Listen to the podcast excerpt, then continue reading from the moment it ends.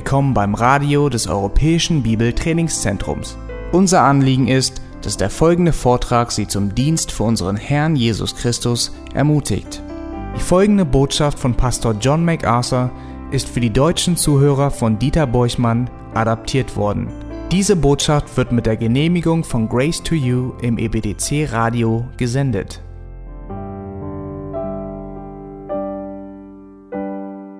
Wir schlagen unsere Bibeln wieder bei Lukas Kapitel 9 auf, betrachten dort die Verse 23 bis 26. Das sind die Worte Jesu, die den Kern des Evangeliums ausmachen. Und ich möchte euch diesen Text vorlesen. Lukas 9 ab Vers 23.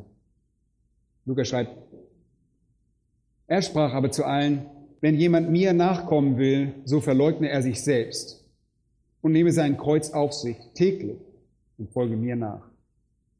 Denn wer sein Leben retten will, der wird es verlieren. Wer aber sein Leben verliert um meinetwillen, der wird es retten.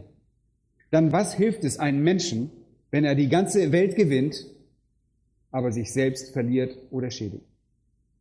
Und wer sich meiner und meiner Worte schämt, dessen wird sich auch der Sohn des Menschen schämen, wenn er kommen wird in seine Herrlichkeit und er, der des Vaters und der heiligen Engel. Das Evangelium nach Christus Jesus, wie es im Neuen Testament erscheint, unterscheidet sich wirklich in einer drastischen Art und Weise von den typischen und zeitgenössischen Botschaften, die heute so häufig gepredigt werden.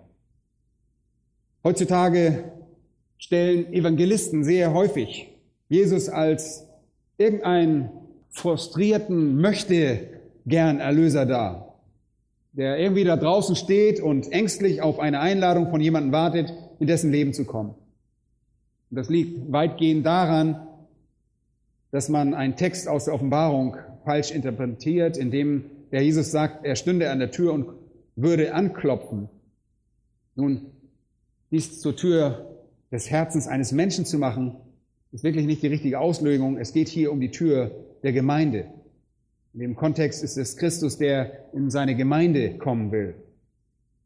Aber auf der Grundlage dieses Verses haben wir Jesus so dargestellt, als würde er auf eine Einladung von uns warten. Als würde er leise am Rande stehen und auf irgendeine Gelegenheit, auf irgendeine Chance warten, bis wir die Entscheidung treffen, ihn in unser Leben einzuladen.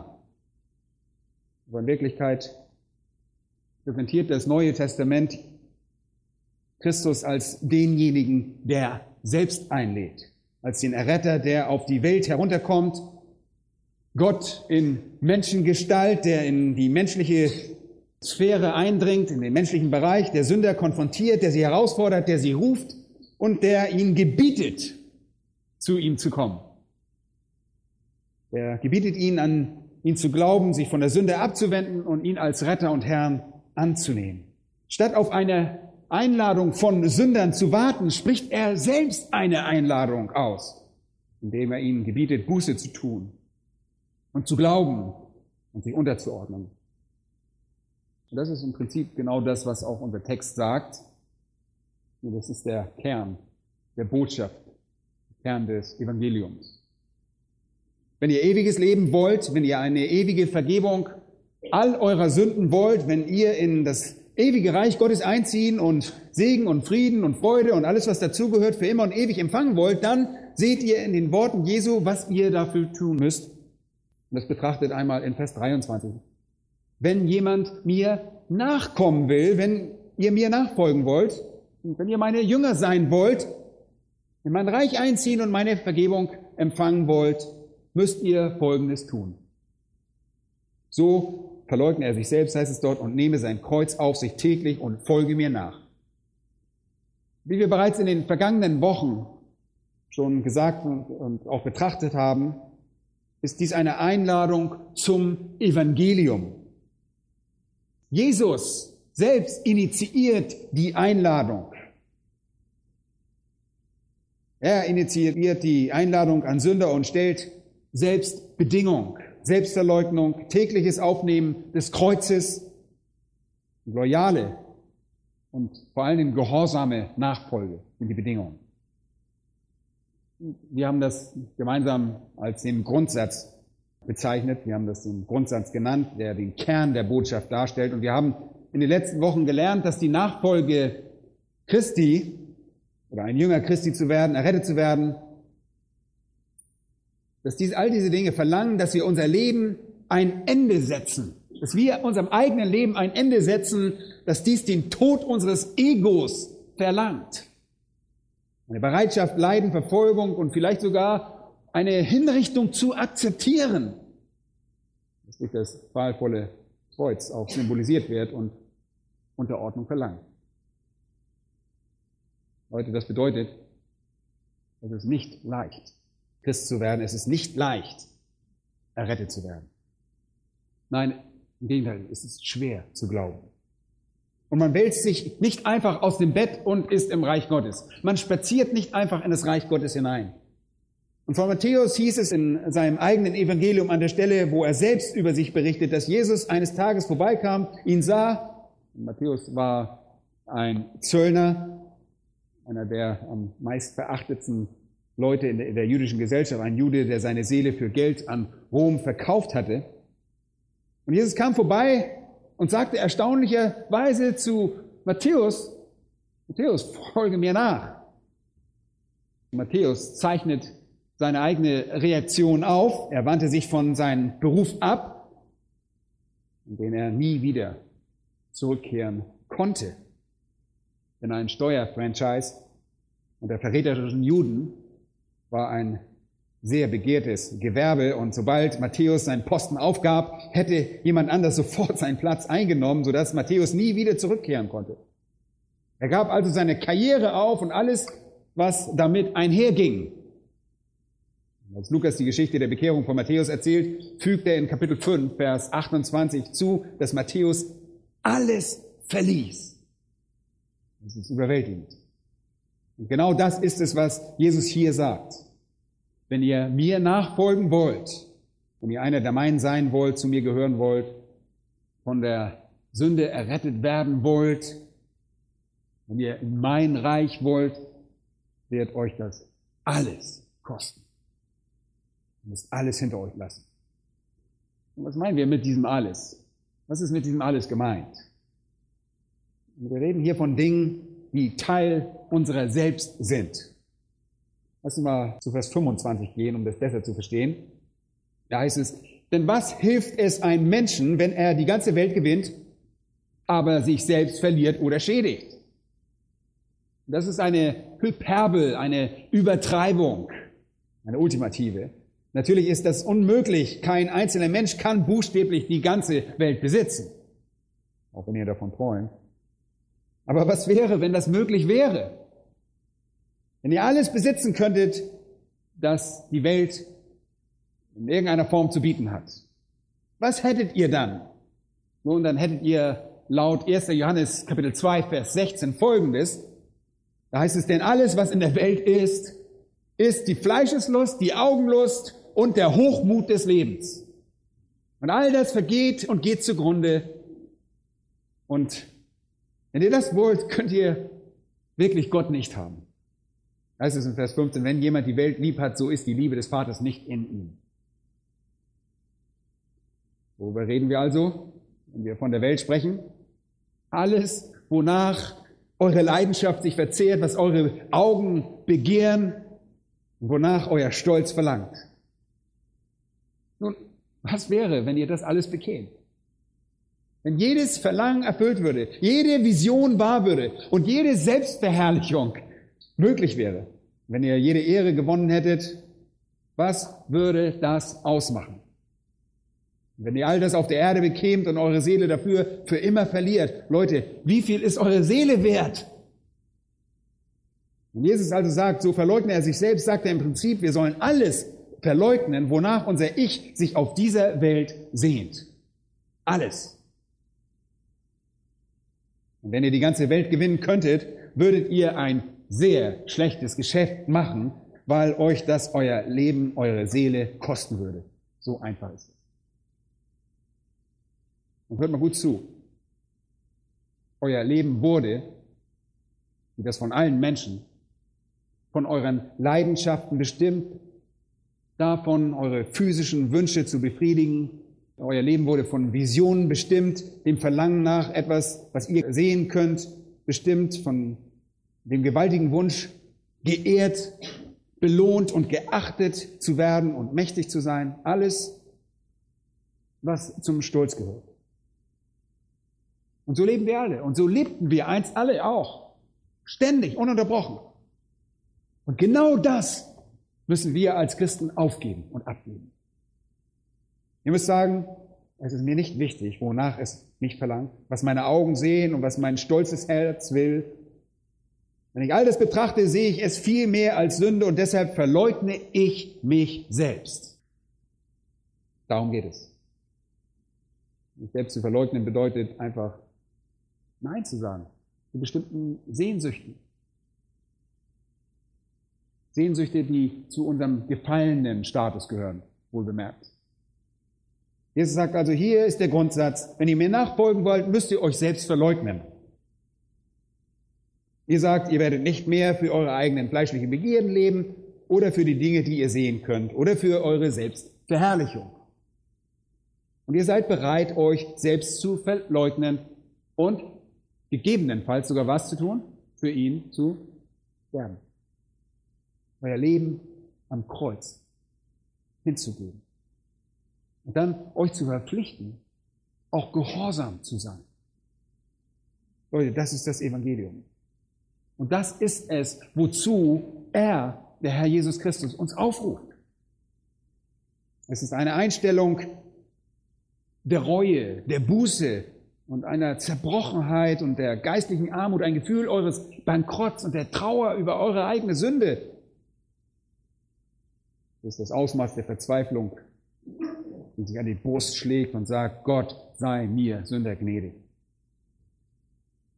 Wirklich, das sagt nichts anderes als, in meinem Fleisch wohnt nichts Gutes. Und das ist der Kern der Botschaft Jesu.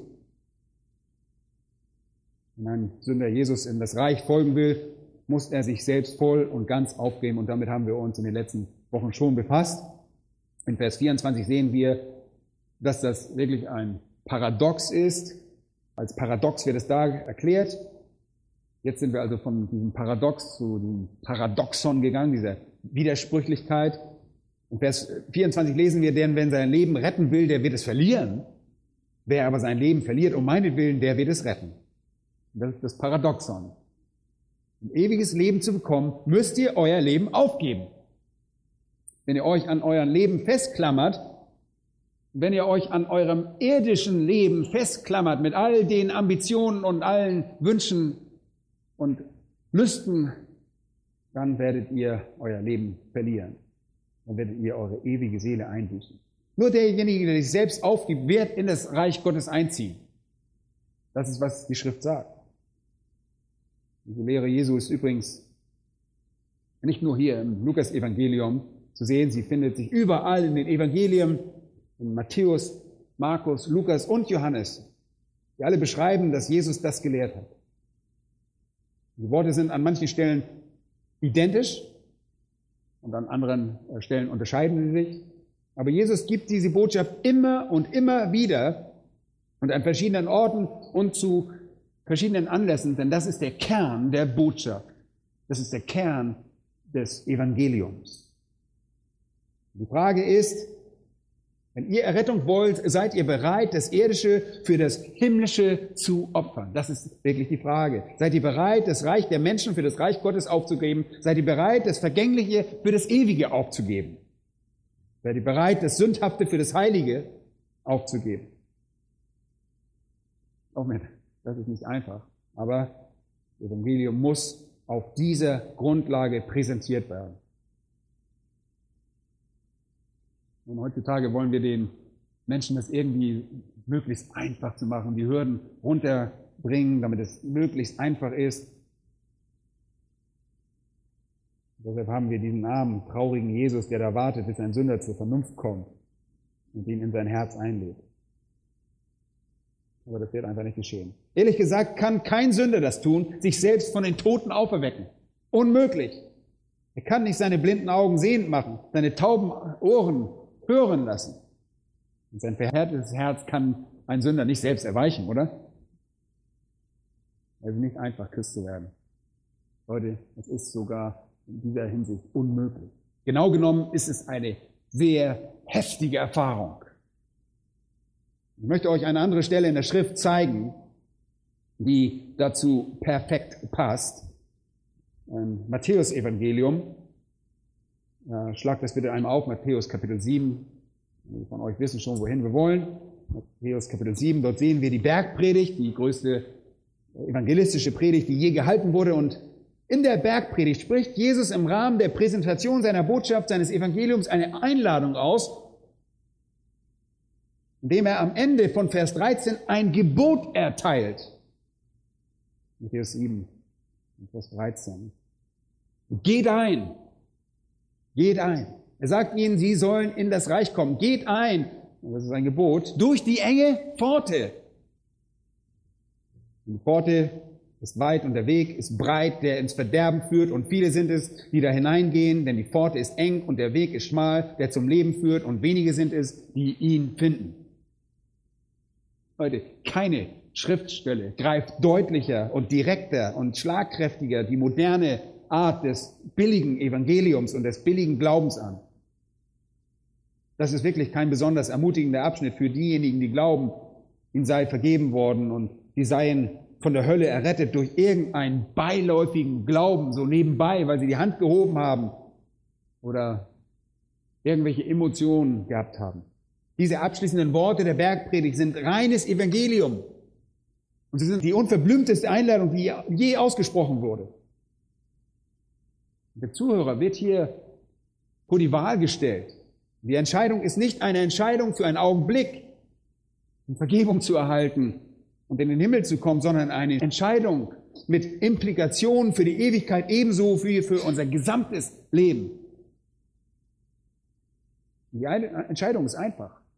Das sind zwei Pforten, von denen die eine breit und die andere schmal ist. Zwei Wege.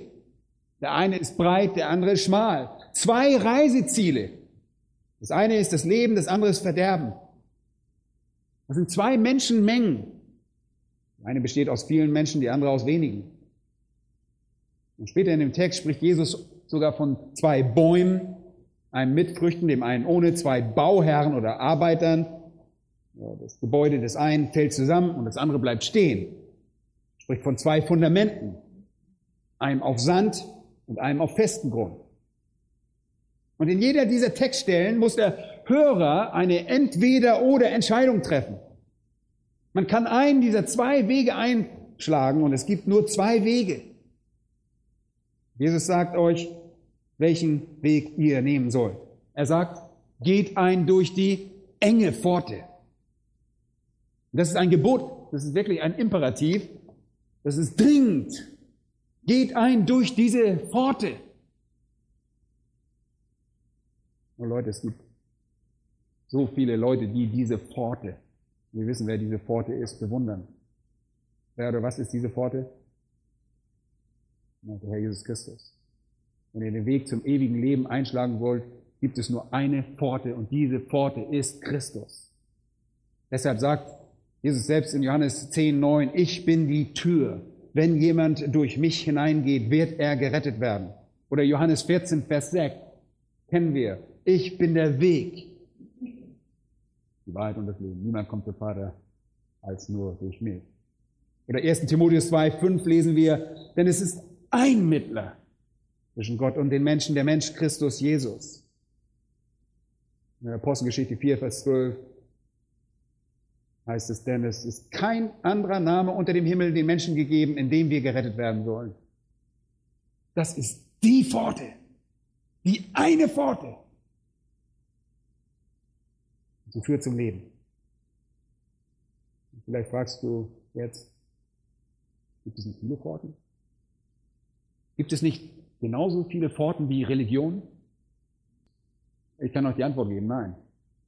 Es gibt nur eine andere Pforte. Also zwei insgesamt. Es gibt eine Pforte, die zum Himmel führt und eine Pforte, die in die Hölle führt. Die Pforte, die zur Hölle führt, gibt sich zwar aus, als würde sie in den Himmel führen. Dort ist ein Zeichen, es geht zum Himmel. Aber sie führt nicht dorthin.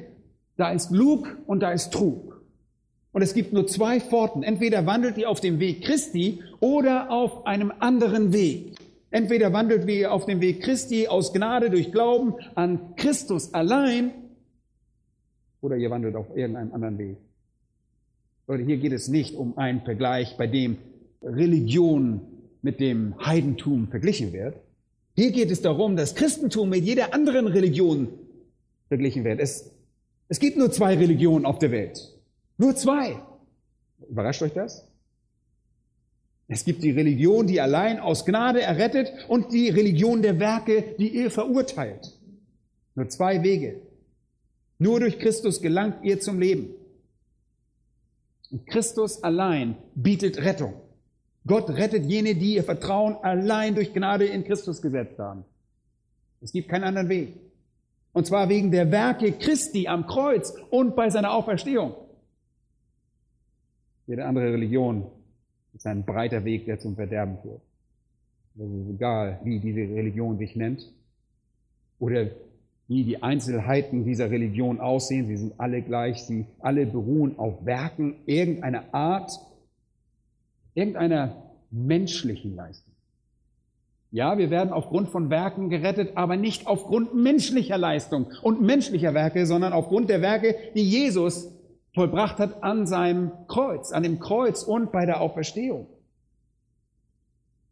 Die menschliche Leistung nun irgendein zeremonielles oder sakramentales System der Werke ist, das irgendwie sogar mit dem Christentum verbunden ist, oder ob es irgendeine heidnische Religion ist, wie der Hinduismus oder irgendeine andere Sache ist, alles, was Werke voraussetzt und Zeremonien, religiöse Pflichten oder moralische Errungenschaften als Erfordernis für die Rettung, ist Teil dieses breiten Weges. Deshalb gibt es nur zwei Wege. Dieser breite Weg hat viele Namen. Sie alle behaupten, sie würden zum Himmel führen. Aber Leute, das ist eine Lüge.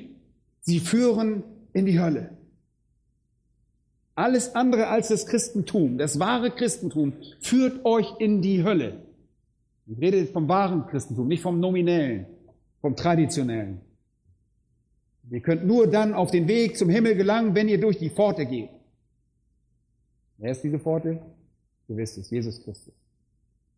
Es gibt keinen anderen Weg.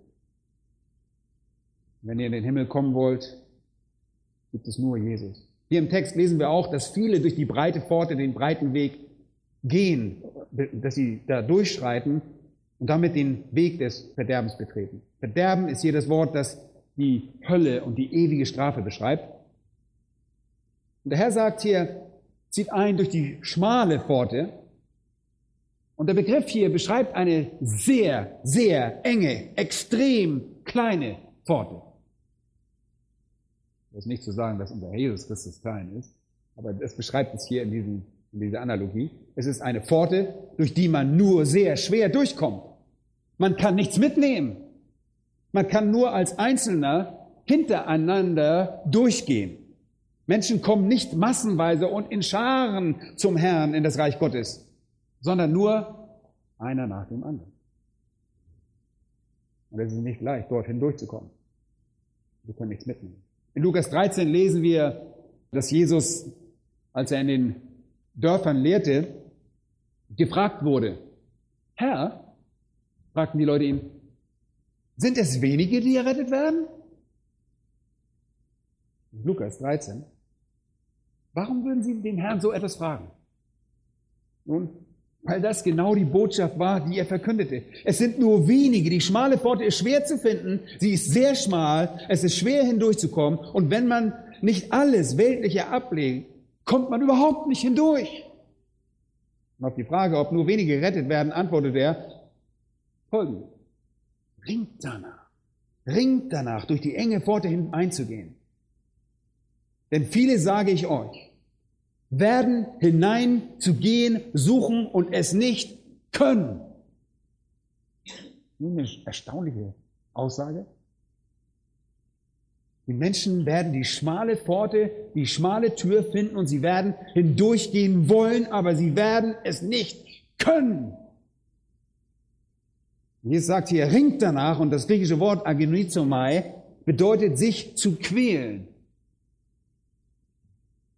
sich abzumühen. Das impliziert einen mühsamen, einen persönlichen, intensiven Kampf. Dasselbe Wort wird in 1. Korinther 9, 25 verwendet, um einen Sportler zu beschreiben, der danach ringt, der darum kämpft, den Sieg zu erringen. Das wird auch in Kolosser 4, 12 für Epaphras verwendet, der inbrünstig kämpfte, sogar bis an den Rande des Todes. In 1. Timotheus 6, 12 wird es verwendet, um einen Soldaten zu beschreiben, der den guten Kampf des Glaubens kämpft. Das ist ein Wort, das Kampf Mühe ausdrückt. Das ist ein Wort, das Gewalt beinhaltet.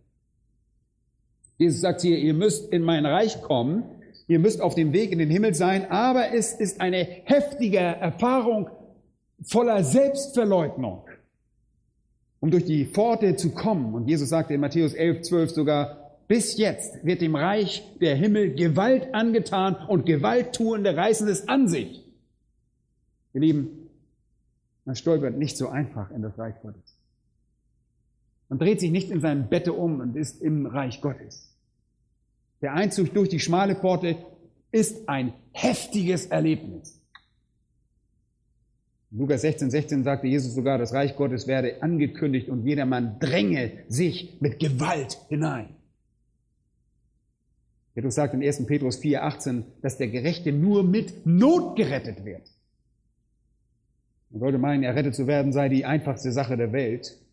Oh, man muss irgendwie nur seine Hand ausstrecken. Man braucht nur nach vorne zum Altar gehen oder wie es immer irgendwo verkündigt wird, hebt eure Hand, kommt, sagt ein Wort, sprecht ein Gebet nach. Aber Leute, so steht es nicht in der Bibel. Petrus hatte recht, er wusste, was Jesus predigte und sagte, dass der Gerechte nur mit Not gerettet wird. Derjenige, der wirklich errettet wird, wird nur unter Schwierigkeiten errettet. Rettung ist also nicht einfach. Es ist schwer zu glauben. Und die Pforte ist schmal, sie ist schwer zu finden. Das Beschreiten dieser Pforte beinhaltet ein gewisses Maß an Gewalt. Jeremia hatte das im Hinterkopf, als er in Jeremia 29, 13 sagte, ja, ihr werdet mich suchen und finden, wenn ihr von ganzem Herzen nach mir verlangen werdet. Und er meinte wirklich, was er sagte, nicht mit einem Teil eures Herzens. Ihr kommt nicht halbherzig dort hinein, nicht mit einem Viertel eures Herzens, nur dann, wenn euch das wichtiger ist als alles andere, wenn es euch gewissermaßen verzehrt. das Reich Gottes ist nicht für Menschen, die wollen, dass Jesus ihr Leben ein bisschen in Ordnung bringt. Oh, ich brauche noch Ordnung in meinem Leben. Herr, ich brauche dich dafür. Das Reich Gottes ist nicht mal für Menschen, die wollen, dass Jesus ihnen beim sozialen Aufstieg verhilft. Oder das Reich Gottes ist nicht für Menschen, die nur der Hölle entfliehen wollen. Oh, ich will gar nicht in die Hölle kommen. Und das dein Motiv ist? Das Reich Gottes ist für Menschen, die eine Änderung ihres Lebens anstreben, die die Hölle vermeiden wollen, aber zu dem Punkt gekommen sind, wo sie bereit sind, eine heftige Zeit der Überführung und des Selbsthasses zu erdulden. Wie schwer ist es sich selbst zu verleugnen.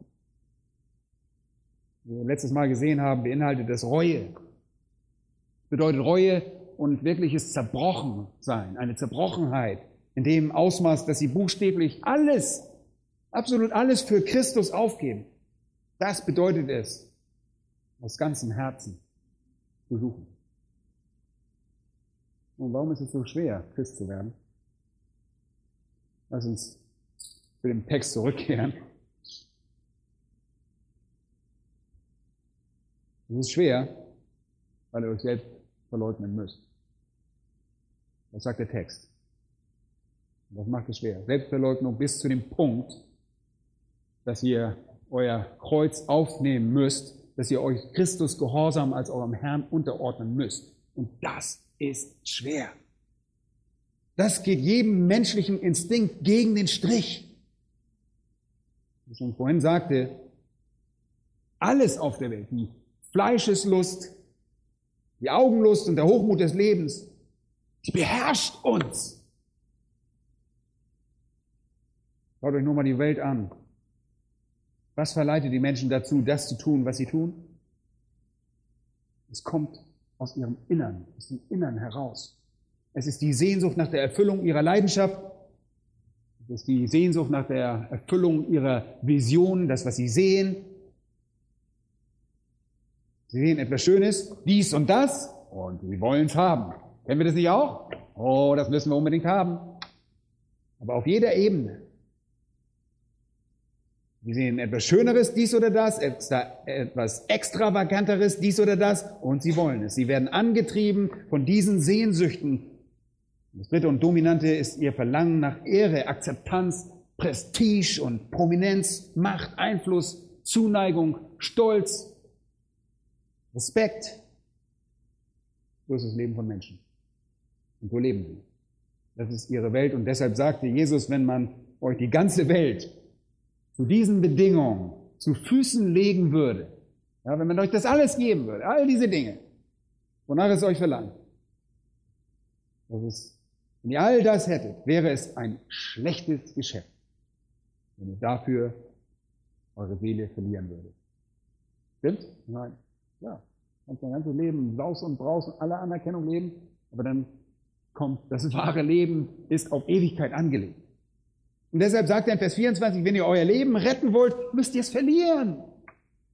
Wenn ihr euer Leben verliert, werdet ihr es finden, wenn ihr, ihr werdet es retten und deshalb müsst ihr alles aufgeben, was ihr seid. Und das geht buchstäblich gegen den Strich von allem, was ihr seid, was wir sind. Das ist der heftige und gewaltsame Teil daran. Wir kämpfen wir Der reiche junge Herrscher schaffte es bis zu der Pforte und er sah die Pforte, er sah Jesus Christus und sprach zu der Pforte, was muss ich tun, um das ewige Leben zu erben? Und die Pforte, Jesus Christus antwortete ihm und daraufhin sagte der Mann, zu schmal. Zu schmal, zu schmal. Er nahm sein Geld und kehrte um. Und er wollte das, was sein Geld ihm kaufen konnte, und er wollte sich eine, seine Herzenswünsche damit auch noch erfüllen. Er wollte sich seine Augenlust mit seinem Geld erfüllen und er war nicht bereit aufzugeben und einzusehen, dass er ein Sünder ist, denn er wollte sich seinen selbstgerechten Stolz irgendwie auf irgendeine Art bewahren. Das war er nämlich auch noch. Mit all diesen Dingen in der Hand drehte er sich also um, lief, wie traurig wie es ist, auf das Verderben zu. Er wandelte auf einem religiösen aber Weg, aber er war der breite Weg. Und er führte vermeintlich zum Himmel, aber in Wirklichkeit jedoch zur Hölle. Aber auf diesem breiten Weg hatte er sehr viel Platz. Das war bequem. Konnte alles mitnehmen. Er konnte die ganze Welt auf diesem Weg mitnehmen. Und noch sehr viel verlockender. Der breite Weg ist leicht. Man ihn sehr leicht beschreiten muss sich nur irgendeiner Religion anschließen. Man hat alle Freiheiten, keine Einschränkungen, keine Grenzen, absolute Toleranz für jeden und für jede Ansicht. Aber Leute, das ist nicht das Evangelium. Das ist nicht das Evangelium, das Jesus gepredigt hat. Jesus sagte Dinge, die sehr krass und eng gefasst waren. In Johannes Kapitel 6 sagte er, Vers 53, wenn ihr nicht das Fleisch des Menschensohnes esst und sein Blut trinkt. Naja, was ist das denn? Er redet hier nicht vom Kannibalismus, glaubt mir das. Er sagte hier, ihr müsst mich voll und ganz aufnehmen, ihr müsst alles an mir annehmen. Und wenn ihr nicht bereit seid, das zu tun, wenn ihr nicht buchstäblich bereit seid, mich zu der einzigen Nahrungsquelle eurer Seelen zu machen, werdet ihr nicht in das Reich Gottes einziehen. So einfach ist es. Und so heißt es dann später in Johannes 6, viele seiner Jünger gingen nicht mehr mit ihm. Es war zu hart für sie. Sie kamen bis zu der Pforte, sie sahen die Person, die Pforte in Person, aber die Pforte war ihnen zu schmal. Und sie kehrten ihr den Rücken. Und sie gingen auf den breiten Weg zurück, der zur Hölle führt. In ihrem Fall war das der Weg des Judaismus. Dann drehte sich Jesus zu denen, die zurückblieben und sagte, wollt ihr nicht auch weggehen?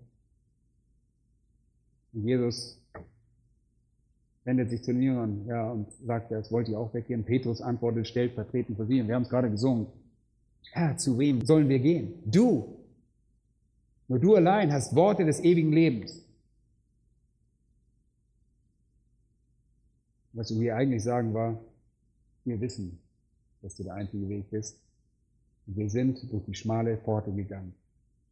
Und bleibt einmal eure Bibel ein paar Seiten weiter in Lukas Kapitel 14 auf und Vers 25. Da wird über ein Ereignis im Leben Jesu berichtet, das uns einen kleinen Einblick in seine Evangelisationstechnik gewährt. Es zog eine große Volksmenge mit ihm, eine sehr große Menschenschar, die ihm überall hin folgte, physisch gesehen. Und er drehte sich zu ihnen und sagte, umgangssprachlich, wenn jemand zu mir kommt, ganz umgangssprachlich sagte er, wenn jemand zu mir kommt und hasst nicht seinen Vater und seine Mutter, seine Frau und Kinder, Brüder und Schwestern, dazu auch sein eigenes Leben, so kann er nicht mein Jünger sein. Wer nicht sein Kreuz trägt, die Bereitschaft zum Sterben, und mir nachkommt, der kann nicht mein Jünger sein. Was für eine befremdliche Botschaft. Was für eine befremdliche Botschaft. Was für eine Art, die Menschenmenge nach Hause zu schicken, wenn ihr nicht bereit seid, zu mir zu kommen mit Leib und Seele, mit solch einer Hingabe, dass es euch euren Vater, eure Mutter, eure Frau, eure Kinder, eure Brüder oder eure Schwestern euer Leben kosten könnte, dann kommt ihr nicht zu mein Beginn. Und er meint damit, damit natürlich, dass man deren Religion ablegt und dass euch das die Beziehung zu diesen Menschen kosten könnte. Das ist damit gemeint. Leute, geht nicht los und sagt, ich hasse dich Mama, ich hasse dich Mama, ich hasse dich Papa. Das ist damit gar nicht gemeint. Viele Menschen wussten, dass er damit das meinte, dass wenn jemand zu Christus kommt, dann würden die die Religion des Judaismus ablehnen. Ihr werdet Christ und dadurch ist jeder in eurer Familie, der kein Christ, automatisch entfremdet. Und das ist besonders arg, wenn ihr aus einer Familie kommt, wie diese Leute, die aufs tiefste durch den historischen Judaismus geprägt waren. Der Preis sehr hoch war. Hier drückt Jesus also auf andere Art und Weise aus, dass es euch alles kosten wird. Und wenn ihr nicht bereit seid, diesen Preis zu zahlen, auch wenn es das vielleicht nicht, wenn er das vielleicht nicht verlangt, auch wenn er vielleicht nicht verlangt, dass ihr sterbt, wenn ihr nicht verzweifelt genug seid, dann versteht ihr nicht, wie eng diese Pforte ist. Ihr durchschreitet diese Pforte ohne die Fleischeslust, ohne Augenlust, ohne den Hochmut des Lebens, ohne all das Gepäck, das ihr auch immer mit euch herumgeschleppt habt. Ihr schreitet hindurch, ohne an all den Beziehungen festzuhalten. Ihr könnt nicht jeden mit euch durch die schmale Pforte ziehen. Manchmal wünschen wir uns das, ne? dass wir alle irgendwie da reinkriegen. Das ist nicht so. Ihr kommt jeweils allein hindurch. Ihr dürft euer Leben nicht einmal als etwas Kostbares betrachten, das ihr irgendwie festhalten wollt, denn unter Umständen wird euch der Herr von euch das Leben fordern. Und das ist eine eine wahre Einladung. Das ist, was in unserem Text in Kapitel 9 in den Worten, so verleugnet er sich selbst, steckt. Lieben, ich bin mehr und mehr davon überzeugt, dass die Evangelisation heutzutage die meisten Menschen überwiegend mit Lug und Trug anlockt. Wirklich. Je länger ich das beobachte, wie verheißt ihnen ein wunderbaren, bequemen Plan für das Leben der Menschen. Aber das hört man, davon hört man nichts. In der Lehre Jesu. Man hört so selten, dass Leute sagen, hey, das ist ein schmaler Weg und es ist schwierig, da reinzukommen. Das Thema der heutigen Evangelisation ist die Liebe Gottes und der Zorn Gottes hingegen wird nirgends erwähnt oder so selten. Wie die Menschen als benachteiligt statt lasterhaft. Sie ist voller Mitleid und Verständnis, ohne Sünde, ohne Sünde, Zorn oder Gericht zu erwähnen. Gibt keinen Aufruf zur Buße, keine Warnung vor dem Gericht, keinen Aufruf zur Zerbrochenheit, keine Erwartung eines zerknirschten Herzens, kein Wunsch nach Kummer aufgrund von Sünde. Es ruft lediglich zu einer kurzen, hastigen Entscheidung auf. Einige Worte, einige wenige Worte und dann die Verheißung von Gesundheit, Glück und Segen. Oh, der Herr will dich reich machen. Ja, kennen wir alles, oder? Und das war nicht das, was Jesus gesagt hat. Es ist ein Scheideweg. Christ zu werden ist heftig. Denn man will sich selbst festhalten. Und deshalb muss der Geist Gottes kommen, wie Johannes es uns in seinem Evangelium sagt, mit gewaltiger Überführung. Das ist der Gewalter.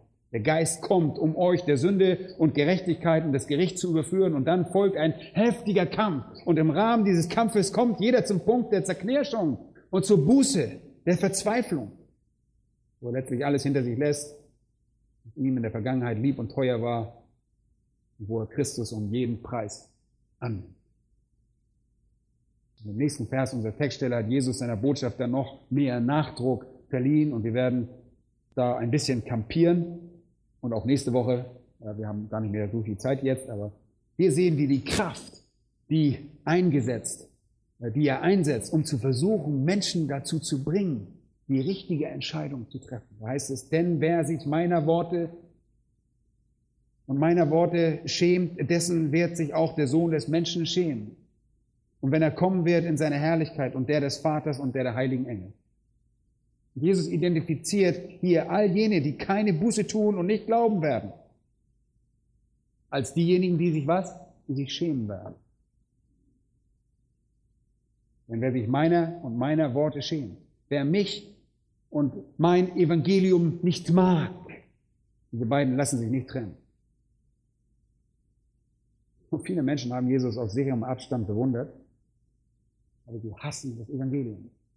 Viele Menschen bewundern Jesus und das nicht errettende unbiblische Evangelium, das sie gehört haben. Aber Jesus sagt, wenn ihr euch meiner und meiner Worte schämt, wenn er sie also ablehnt, sie verachtet, sie inakzeptabel findet, dann werde ich euch inakzeptabel finden. Ich werde euch schändlich finden. Ich werde euch verachtenswert finden. Wenn ihr das Evangelium für töricht haltet, werdet ich, werde ich euch für töricht halten. In Matthäus Kapitel 10 ähm, sagte Jesus das auf ganz ähnliche Weise.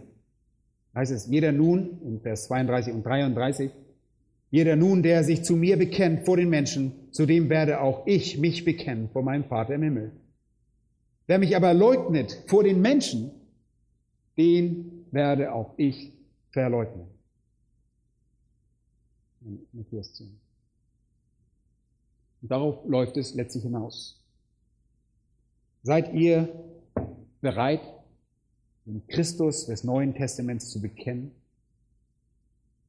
Christus, der der wahre Christus ist. Und das von ihm verkündigte Evangelium, seid ihr bereit, das zu bekennen und zu verkünden?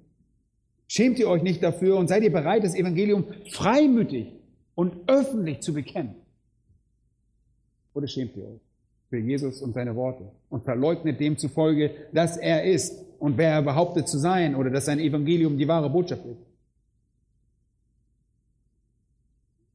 Wenn ihr ein Leugner seid, wenn ihr euch seinetwegen schämt, wenn die Verkündigung des Kreuzes für euch Torheit ist, dann gehört ihr zu denen, die verloren gehen werden. Wenn ihr aber Jesus bewundert, sagt ihr vielleicht, Herr, Herr, wir haben in deinem Namen so viele Wundertaten vollbracht, wir haben in deinem Namen verkündigt, wir haben in deinem Namen Dämonen ausgetrieben, aber ihr werdet in jedem Zug hören, ich habe euch nie gekannt. Weicht von mir, ihr Gesetzlosen. Leute, Bewunderung alleine reicht nicht aus. Bewunderung allein reicht nicht aus. Zu sagen, dass Christus, dass ihr Christus schätzt und ihm dient, selbst dient, ist nicht genug. Es gibt viele Menschen, die sagen. In Matthäus Kapitel 7 heißt es, es werden viele sagen. Viele. Fragt ihr euch, wo diese ganzen vielen Leute herkommen? Viele auf dem breiten Weg sind diejenigen, die Jesus bewundert haben, die aber nicht durch die enge Pforte gekommen sind. Und sie sind nicht mit einem gebrochenen Herzen gekommen, mit einem reumütigen Herzen. Sie sind nicht vor Gott gekommen, erdrückt vom Gewicht seines Gesetzes, mit einer reumütigen Einstellung und der Akzeptanz, dass sie in Wahrheit verzweifelt und verdammt sind. Sie haben nicht nach Errettung und die einzige Quelle, den Herrn Jesus Christus, ausgerufen. Und wenn ihr nochmal nach vorne schlagt, zu Lukas 13, Vers 22. Ich möchte, dass ihr seht, dass Jesus dieses Thema oft anspricht. In diesem Vers zieht er von einer Stadt zur nächsten und von einem Dorf zum nächsten. Er ist unterwegs. Wie wir bereits vorhin angemerkt haben, sagte jemand zu ihm, Herr, sind es wenige, die errettet werden? Aber sprach zu ihm, ringt danach, durch die enge Pforte einzugehen, denn viele, sage ich euch, werden hineinzugehen, suchen und es nicht können. Viele. Wenn einmal der Hausherr aufgestanden ist und die Tür verschlossen hat, dann werdet ihr anfangen, draußen zu stehen und an die Tür zu klopfen und zu sagen, Herr, Herr, tu uns auf. Dann wird er antworten und zu euch sagen, ich weiß nicht, wo ihr seid. Dann werdet ihr anfangen zu sagen, wir haben vor dir gegessen und getrunken. Vielleicht sind das die Leute, die bei der Speisung der 5000 dabei waren. Vielleicht waren sie in Kapernaum, als er dort auf den Gassen lehrte. Auf unseren Gassen hast du gelehrt, sagen sie. Und er wird antworten, ich sage euch, ich weiß nicht, woher ihr seid. Weicht alle von mir, ihr Übeltäter. Bewunderer von Jesu, Nachfolger Jesu, ja, sie hatten Gemeinschaft mit ihm, sie waren da, sie hörten ihm zu, als er auf ihren Gassen, auf ihren Straßen lehrte. Doch sagt er, weicht von mir, ihr Übeltäter. Das ist eine traurige, traurige Sache. In Vers 28 lesen wir, da wird Heulen und Zähneknirschen sein, wenn ihr Abraham, Isaac und Jakob und alle Propheten im Reich Gottes seht, euch selbst aber hinausgestoßen. Es wird euch schwer fallen, das zu akzeptieren. Und der Herr sagt also, wenn ihr mich nicht zu meinen Bedingungen kennt, kenne ich euch überhaupt nicht. Wenn ihr nicht durch die enge Pforte der Buße und Überführung eurer eigenen Sünde und Selbstaufgabe gekommen seid, mit solcher Verzweiflung, dass ihr nach Errettung und Gerechtigkeit und dem Himmel ruft, was immer es kosten möge, dann seid ihr nicht durch die enge Pforte gekommen. Und ihr habt euch seiner Person und seiner Worte so gut wie geschämt und deshalb wird er sich euer schämen. Und wann wird dies schließlich sich zeigen? Diese Zeit der Schande? Er sagt es in diesem Vers. Und zwar ganz spezifisch. Er sagt, wenn er kommen wird. Wenn er kommen wird. Nun, wir glauben, wenn ein Sünder heute stirbt, landet er sofort in der Hölle. Er wird bei vollem Bewusstsein bestraft. Sünder müssen nicht auf die Wiederkehr Christi warten, damit das geschieht. Aber das ist fast so wie in einem Prozess, wie in einer Untersuchungshaft zu sein. Jemand begeht ein Verbrechen, wird bei einem Verbrechen gefasst, ins Gefängnis gesteckt und wartet dort auf das endgültige Urteil. Wann wird das kommen? Das wird kommen, wenn Jesus in seiner Herrlichkeit wiederkehrt. Er wird für seine Gemeinde wiederkehren, aber seine Herrlichkeit wird nicht auf der Erde offensichtlich werden. Die Gemeinde wird einfach bei der Entrückung verschwinden. Es wird eine schreckliche Zeit der Bedrängnis und der großen Drangsal, der Trübsalzeit kommen und dann wird Jesus in leuchtender Herrlichkeit wiederkehren.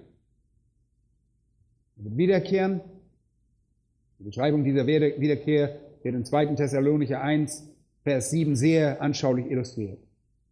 Wenn Jesus auf die Erde wiederkehrt, wird er in seine Herrlichkeit kommen und auch in der Herrlichkeit des Vaters und der Herrlichkeit der heiligen Engel begleitet werden. Das wird in 1.7 folgendermaßen ausgedrückt dort. Bei der Offenbarung des Herrn Jesus vom Himmel her mit den Engeln seiner Macht in flammendem Feuer. In flammendem Feuer. Jesus kommt in seine Herrlichkeit. Und die Engel kommen in ihrer Herrlichkeit. Und vielleicht steht das flammende Feuer für den Vater. Im Alten Testament vielleicht häufig das flammende Feuer dargestellt wurde, welches Israel bei Nacht leitete, über dem Allerheiligen schwebte, das Feuer diente, das Moses und die Kinder Israels auf Sinai sahen. Dieses Feuer stellte Gott dar, ein leuchtendes, wunderbares, flammendes Feuer der Gegenwart Gottes. Christus kommt, die Engel kommen, Die Herrlichkeit Gottes wird zur Schau gestellt. Und Matthäus beschreibt das in Kapitel 24 und 25. Und Jesus kommt in Herrlichkeit und selbst am Ende von Kapitel 26 kommt Jesus wieder in Herrlichkeit. Und wenn er kommt, so heißt es in Vers 8, wird er Vergeltung üben. Er wird strafen. Deshalb haben wir diesen dritten Punkt Vergeltung genannt. Vergeltung üben.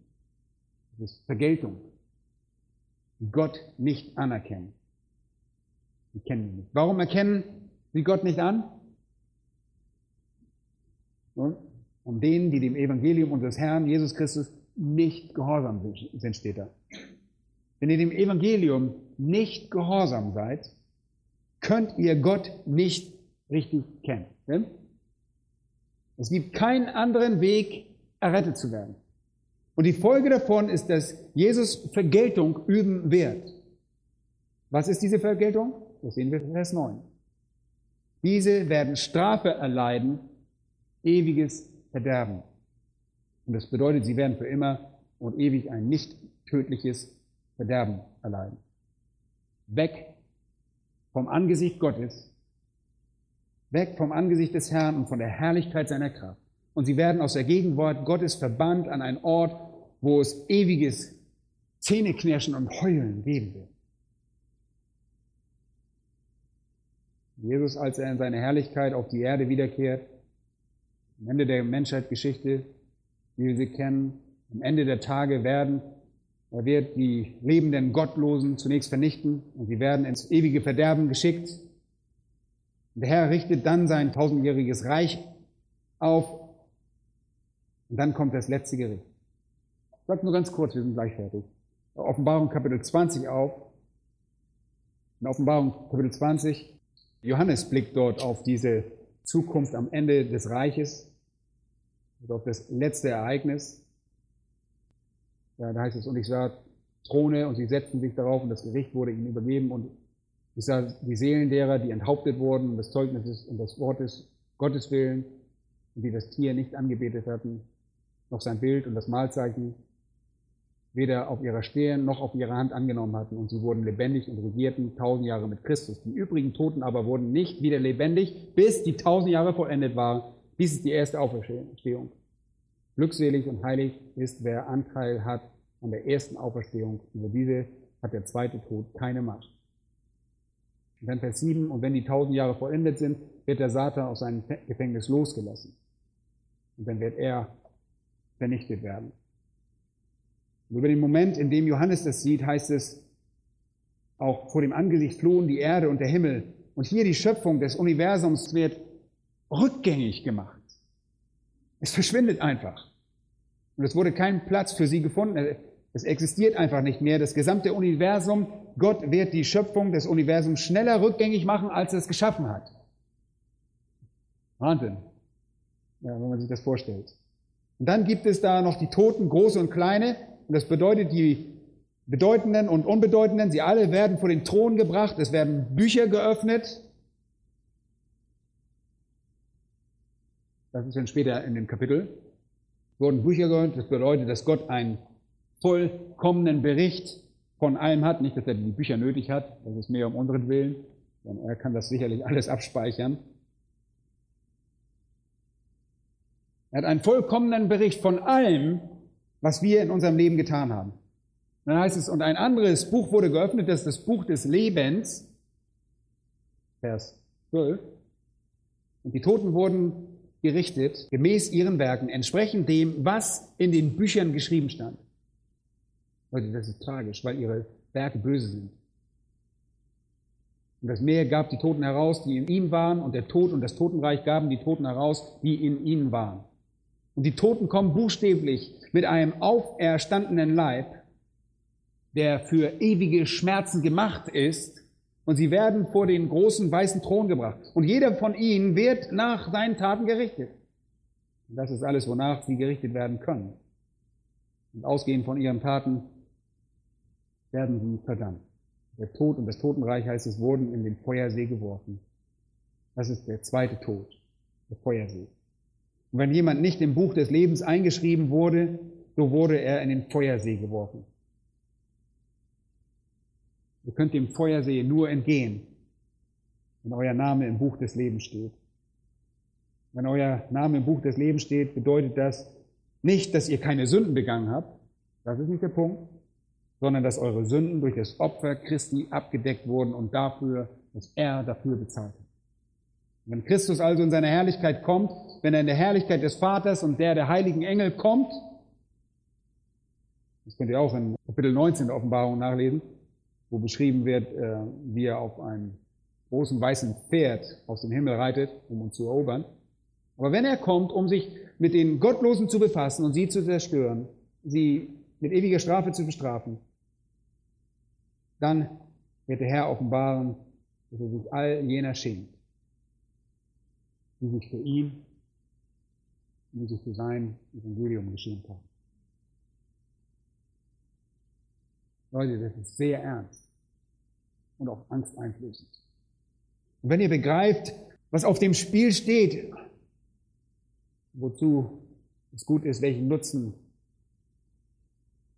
es dann noch hätte, selbst wenn ihr die ganze Welt gewinnen würdet, die Fleischeslust, die Augenlust und den Hochmut des Lebens, wenn ihr all das bekämt, welche Bedeutung hätte das, wenn ihr eure ewige Seele verlieren würdet? Es ist weitaus besser, durch die enge Pforte zu kommen. Und deshalb sagt Jesus, wollt ihr im Himmel sein? Und wenn ihr im Himmel sein wollt, wenn ihr mir in das Reich folgen wollt, dann verleugnet euch selbst. Nehmt euer Kreuz auf und folgt mir nach.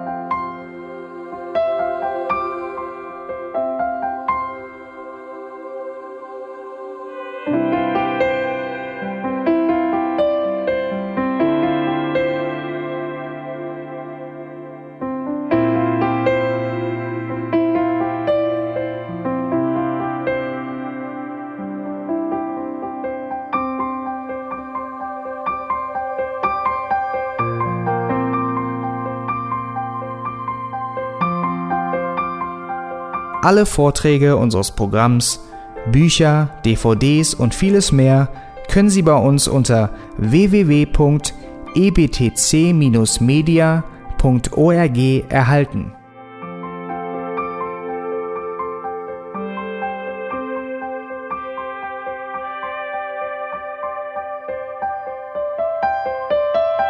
Radio Neue Hoffnung ist frei und ohne Werbung nur aufgrund Ihrer Spenden möglich. Wenn Sie weitere Informationen dazu finden möchten, wie Sie Radio Neue Hoffnung unterstützen können, besuchen Sie die Webseite www.rnh.de.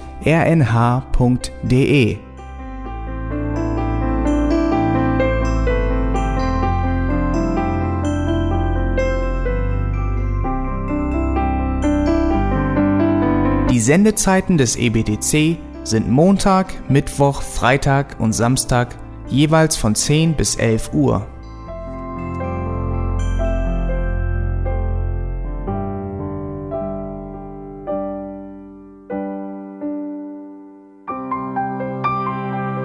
Sie finden uns im Internet unter www.auslegungspredigt.org. Eine E-Mail können Sie uns senden an radio@auslegungspredigt.org. Telefonisch erreichen Sie uns unter 0049 30 60 988 610.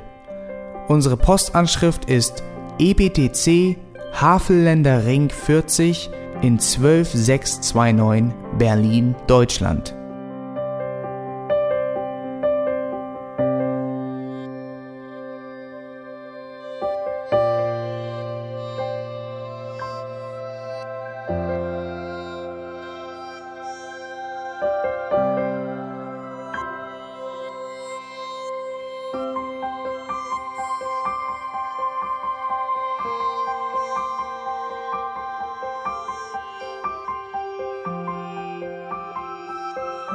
Auf Wiedersehen und bis zum nächsten Mal beim EBTC Radio.